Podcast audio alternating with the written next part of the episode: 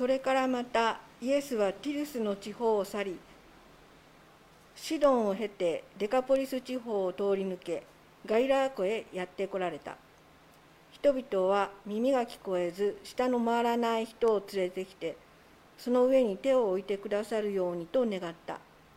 そこでイエスはこの人だけを群衆の中から連れ出し指をその両耳に差し入れ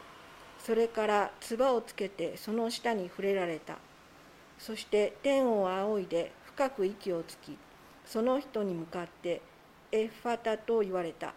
これは開けという意味である。するとたちまち耳が開き下のもつれが解けはっきり話すことができるようになった。イエスは人々に誰にもこのことを話してはいけないと口止めをされた。しかしイエスが口止めをされればされるほど人々はかえってますます言い広めた。そしてすっかり驚いていった。この方のなさったことはすべて素晴らしい。耳の聞こえない人を聞こえるようにし口の聞けない人を話せるようにしてくださる。はいありがとうございます。それではこの箇所からお話をさせていただきます。私は先週あのあのお休みいただいて、えー、どうしようかなと思ってたんで渋沢あ渋沢教会じゃないあの田園教会にあの若菜さんと一緒に出席しました。僕田園教会はねすごく親しいんです。あの新学生の2年かなんかの時に、えー、2年か3年の3年で最後の年ですね。あの行ってあの古畑先生にだいぶ お世話になったりあいろいろあの信徒の方々ともね親しくてあのさせてもらってたんで、えー、行ってそしたらですねあの古畑先生がいなくて浜崎先生の説教だったんですねあの渋沢教会であのもう定年で退職された。で浜崎先生喘息があって結構具合悪いなっていつも聞いてたんでで意外とね元気でねすごくあの心に響くメッセージいいてあの私は励まされたなと思いました。そしてもう浜崎先生っていくつですかね？荒木先生ね。80ぐらいになりましたかね。まあ、節子先生なんかとね同年なんですけど僕あのまああの荒瀬正彦先生もそうだけどもお年を取られても講談に立ってその務めをね果たしてる伝道者の姿ってなんかそれだけで感動したなと思ってそこまで勤め上げる大変さっていうかな。それを思う時に浜崎先生素晴らしいなと思ってあのそういうふうに御言葉を伝える働きができるされてるっていうことにですねまた感動しました、えー、さてですね、まあ、本日の箇所ですけども、えー、イエス様が、えー、宣教の旅に出るというまあ、私たちはですね旅に出なくても今なかなかの旅に出れない出にくい、まあ、状況の中へあるわけですね。ただイメージとしてはこう旅に出ることができるわけです。イエス様の旅をする姿、えー、たくさんの人々の前でこう説教される姿、えー、また弟子たちだけを集めて厳しく訓戒される姿っていうのはなんかこうイメージとして私たちは持つことができますよね。あの私はイスラエル旅行行ったことないですけど、まあ、イスラエルに行くっていうのも素晴らしいですよね、まあ、当時はもうちょっとレバノン杉って言って、まあ、あの森林がね今よりもたくさんあってあのあれほどあの荒れ地みたいにはなってなかったってこういうふうに言われますけどあれ結構伐採しちゃってねあの今荒れ地化しちゃってるんですけども昔はこうレバノン杉のこういうとしたあとこだったというふうにも言われているわけです。そんなイエス様がこう旅に出るわけです。もちろんなんとなく旅に出るわけじゃないわけでそこには重要な目的があるわけです。それは神の福音を伝えるということです。まあ、私たちはですねあのコロナウイルスの新型コロナウイルスの影響でなかなか旅とか難しいですけどももちろんイエス様の時代はあの新型コロナウイルスがなかったからねあの大丈夫かっていうともっと危険な時代だったと思います。あの医療なんか全然あの確立してませんからね。あの旅先で亡くなってしまう人もたくさんいたと思う。しかしだからといって伝道しないっていうわけじゃなかったんですよね。どんな事柄があっても自分の使命を果たしていかなければならない。それがまあイエス様の働きでした。イエス様はガリアのカナから宣教を始めその後この本日の箇所へ記しているように伝道を続けるわけです。20えー、31節それからイエスはティルスの地方に去りシドンを経てデカポリス地方を通り抜けガリラエ湖へやって来られた。まあ、これ地図的に言うとですねかなりどうなのかなっていうヨルダン川西岸の考え沿いをこう上がってぐるっと回ってデカポリスっていうえーまあ、ガリラヤ号の、まあ、地図で我々の持ってる地図だと右側の下の方のデカポリスの違法人の地行ってまたガリラヤに戻ってくるわけなんですね。これに関してまあいろんな学者はこれはちょっとこのルートおかしいとマルコ著者マルコは地理が分かってなかったとか、まあ、いろんなことを言う方もいらっしゃいます。でまあ確かに間違えちゃったのかもしれないなっていうのもありますけどでもですねイエス様が自由に宣教するわけですからどこを通っていこうがそれは普段の通る道じゃないんじゃないですかっていうような必要はないと思うんですよね。イエス様は伝道に行ってるわけですからねあのそこを通るか通らないかどこで伝道するかってイエス様がお決めになるわけです。どこを回ってこようがね。いいんですよ。イエス様は宣教は理屈ではなく神の自由によって行使されるわけなんですね。まあ私はそんなことを思って、えー、この箇所を読みました。ガリラヤに戻って来られると32節人々は耳が聞こえず舌の回らない人を連れてきてその上に手を置いてくださるように願ったイエス様が奇跡の癒しをされるという噂が広がって何とか癒してほしいと今でいう老婆の方々を連れてこられたんでしょう本当になんとか治してほしい。本人もそうですが家族はそれ以上にそう思ったでしょうね。自分の子供が自分の兄弟が治ってほしい。33節。そこでイエスはこの人だけを群衆の中から連れ出し耳指をその両耳に差し入れそこから椿をつけて下に触れられた。イエス様はこの方をですね、群衆の中から連れ出して、椿をつけて癒すという行為をされるわけです。まあ、当時の社会でこうイエス様に限らずこう唾の殺菌力でこう癒しのパフォーマンスをするっていうのはこうよくあったらしいんですね。まあ、もちろんしかしですね群衆の前でこの癒しを行ってもよかったと思うんです皆さん見ててくださいこの人治しますよとでもなぜかわざわざと連れ出して癒しをするわけなんですね。そこにはある必要があったわけです。これはまあ神学用語でよく言われるメシアの秘密っていうことですよ。自分がメシアであるっていうことを隠しておくわけですよね。イエス様は群衆の前でひけらかすようにその奇跡行為を行うことを避けるんです。それはイエス様の宣教において奇跡は神の使者としてのキリストの力を示すものでありましたが病気を癒す奇跡行為がその中心ではなかったということを言っているのではないでしょうか。人々が奇跡ばかりに関心を寄せて本来の神の言葉の宣教にが自由にできなかっ自由にできなくなってしまうということをまあ憂慮してそうなさったんだ。この箇所もある面ではマルコによる福音書の特徴であるこう、まあ、サンドイッチ方式と言われる、まあ、記述があるんではないかなと思います。奇跡行為を挟んでその事柄を通してより重要なことをイエス様はお伝えしたいというんです、まあ、そのことを読んでいきたいと思うんです。34節。そして天を仰いで息をつきその人に向かってエファタと言われた。これは開けという意味である。するとたちまち耳が開け下のもつれが解けはっきりと話すことができるようになるえファタこれ前荒瀬正彦先生がね礼拝では説教してくださいましたよね。なんかこの細かく解説してくださってたのなんかよく覚えてるなんてちょっと周りのことちょっと忘れちゃいましたけどね。そこでその中心のまあこれはアラム語で、まあ、開け。っていう意味ですね。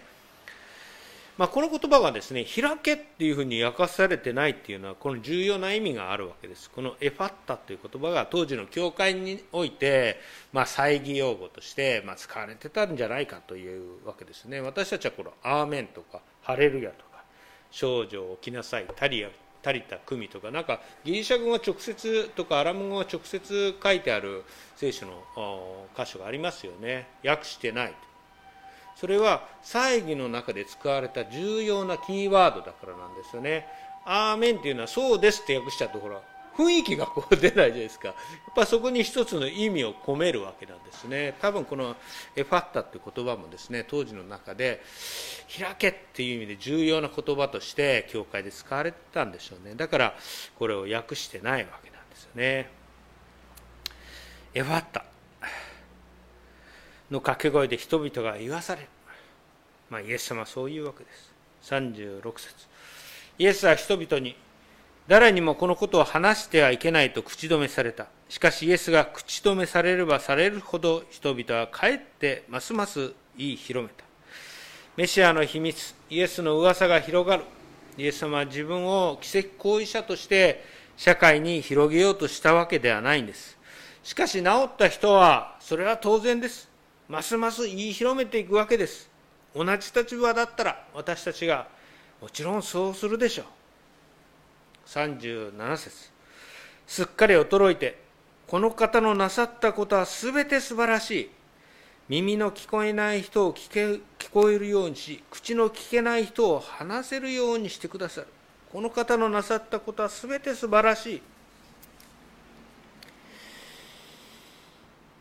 この箇所でですねもちろんこの奇跡行為の素晴らしさ病気が治るっていう素晴らしさが挙げられるわけです。しかしそれを通してイエス様がおっしゃりたいことがある。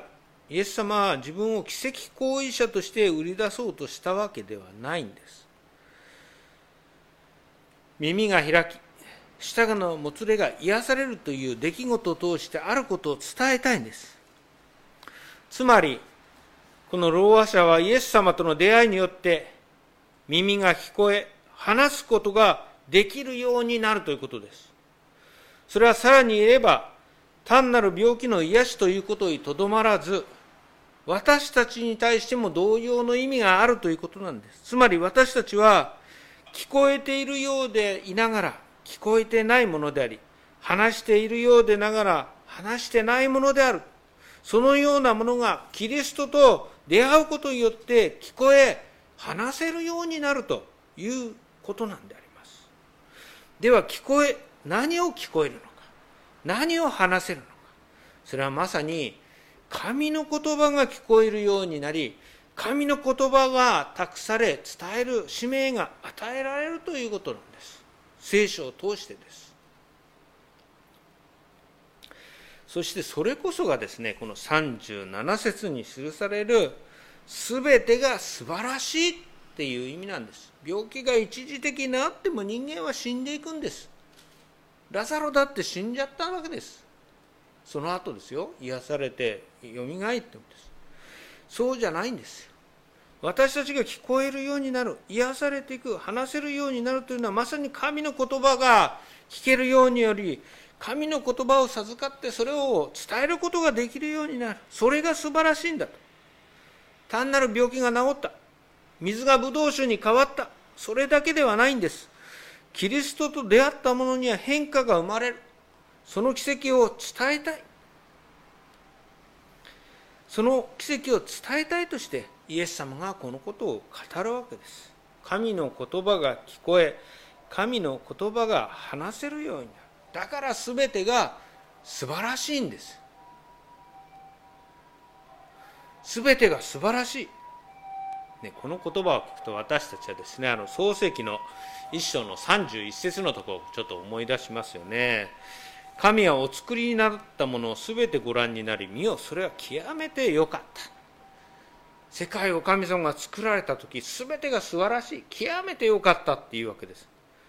全てが良い。極めて良い世界の初めから全てが良いこの出来事はですね神の言葉が聞け神の言葉を語るようになるっていうことはこの世界の創造の素晴らしさと同じぐらい素晴らしいんですよ。創世記で語られる神の言葉は全て素晴らしいと言われるほどに私たちが神の言葉を耳が開かれて聞けるようになるっていうのは素晴らしいことなんだ。世界が創造されたと同じぐらい素晴らしい。これすごいと思いませんか？しかしなかなかその素晴らしさを私たちは普段実感できないものなわけであります。世界の創造の素晴らしさとともに私たちに与えられたものが素晴らしい。神の言葉が授けられた。神の言葉の伝道する技が委ねられた。全てが素晴らしい。イエス様の技は全てが素晴らしい。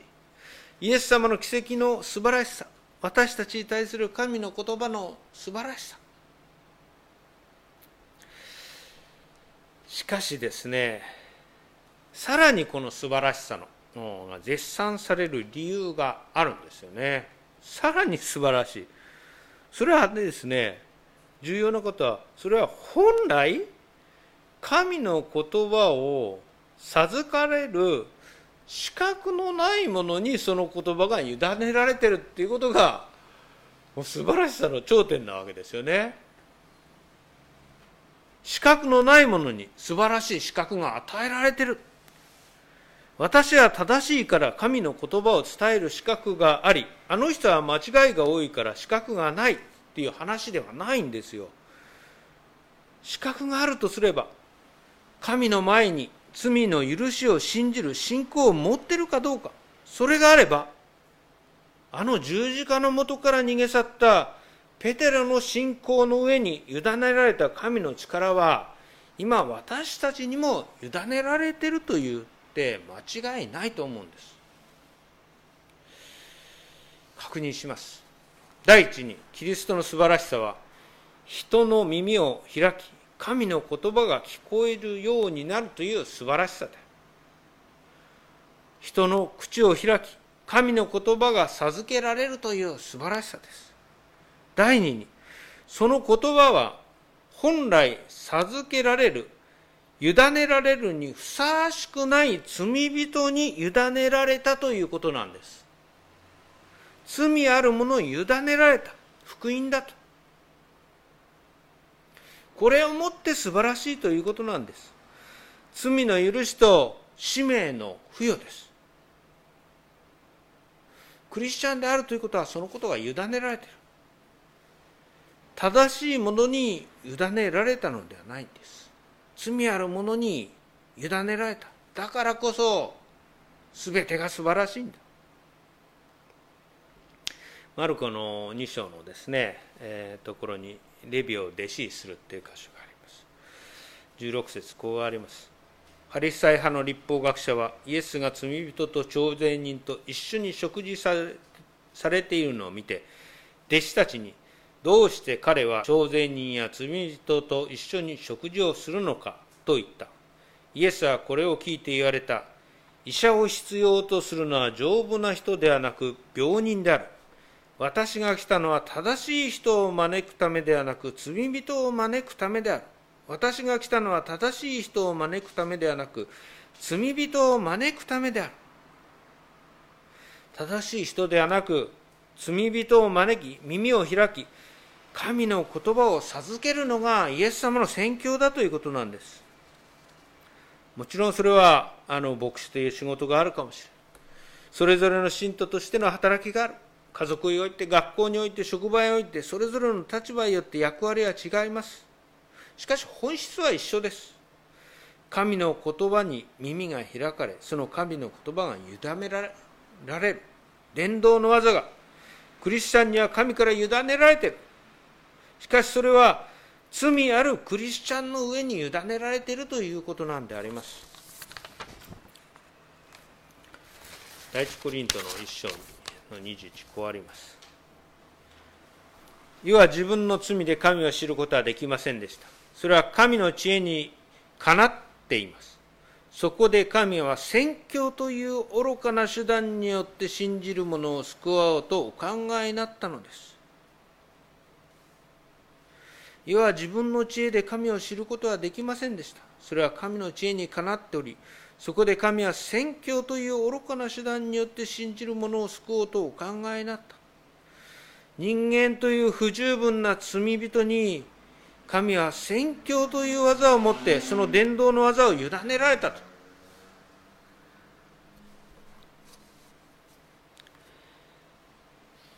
伝統って何でしょうって。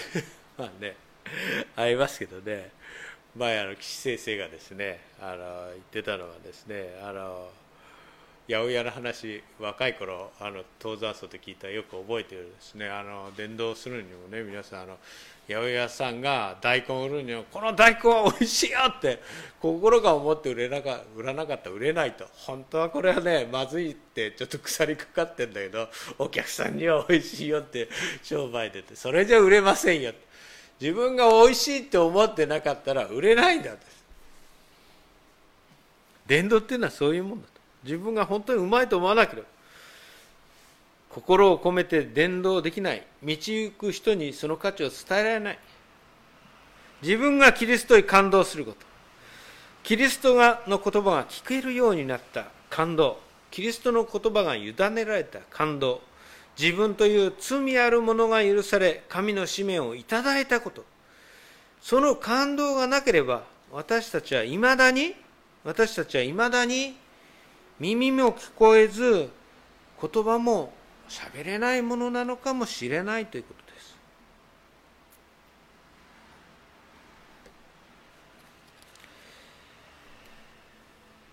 えー、この前もですね職あのパートの方の面接をこうしてたんですけどですねあの、まあ、いつも最後聞くのはあのあの宗教を持ってますかってあの聞きますあの、まあ、もちろん宗教で差別したりしないですけどキリスト教が嫌いな人はですねさすがにやめた方がいいですよっていうふうに前一回創価学会の方を採用してで、ね、大変な目にあったことが ありましたんでやっぱりですねあの基本理念を理解してないあ、まあ、それがあのキリスト教徒であるなしとかねそんなこと全然関係なくそれが苦手っていう人は最初からやめといた方がいいですよってこう言うんですけど。まあ、大体の人がでもね、まあ、90何パーセント以上は私無宗教ですって皆さんおっしゃいますね。であの勧誘されたことはありますけどっていうふうに言いますけど無宗教だ。でその人がですねあのじゃあ無宗教であるとかキリスト教に関心がないからじゃ悪い人かとダメな人かっていうとまたそんなこともないわけですよね。あのクリスチャンじゃなくてもいい人はたくさんいるしねクリスチャンであるからとかないからとかいい人であるとか悪いとそこら辺の春別では全くこうつきませんよねはっきり言って。私はですねそういう時ですねこの人との違いと自分の違いは一体何なのかってよく思います。仕事もできるしすごくいい人だし人当たりもいい。私とこの人の違いは一体何なのそれは良い行い何かの善根の量なのか。聖書の言葉をたくさん知ってるという差のなのか。何かあの人は地獄をして自分は天国行くとかそういうような考え方の差なのだろういや違うわけですよねもちろん。クリスチャンであるということは間違いなく一つ言えることがあります。クリスチャンであるということは間違いなく一つ言えること。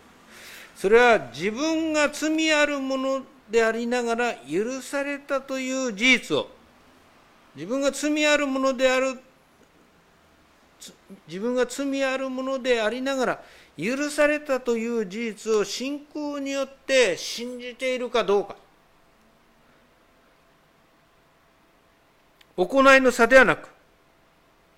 悔い改めと信心の差な。それは明確に違うんです。罪人の耳を開かれ、罪人の口を開かれ、神の技が、伝道の技が委ねられている。これは、無宗教の方とクリスチャンと明確に違う使命なんです。私たちは、その後者の使命が、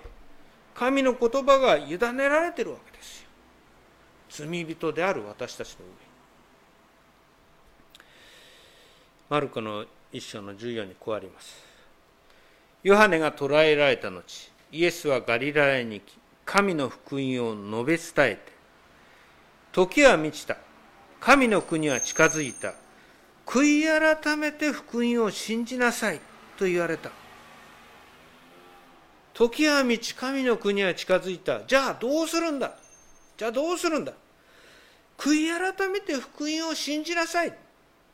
イエス様はガリラヤから出発して、ぐるっと回ってまた帰ってきて、最初に言われたことは、悔い改めて福音を信じなさい。そのものには、耳が開かれ、神の言葉が聞け、そしてまた神の言葉が委ねられるんだと。そう聖書は語って。悔い改めて福音を信じていきたいと思います。お祈りいたします。神様、あなたの皆を賛美いたします。耳が開かれ、喋れるようになった。素晴らしいことから。私たちは何か耳が聞こえ、喋れるようでありながら、本質的な神の言葉が聞けず、神の言葉が伝える、伝道するものとしてふさわしくないものであります。しかしなお、罪ある私たちをキリストはその十字架により許してくださり、その技を今一度、罪ある者に、ふさわしくない者に委ねてくださいました。どうか、この素晴らしい福音のお知らせを、また私たちのできる働きをもって、今週も伝道していくことができますようお願いいたします。この祈りを尊き主イエス・キリストの皆より祝いにお捧げいたします。アーメン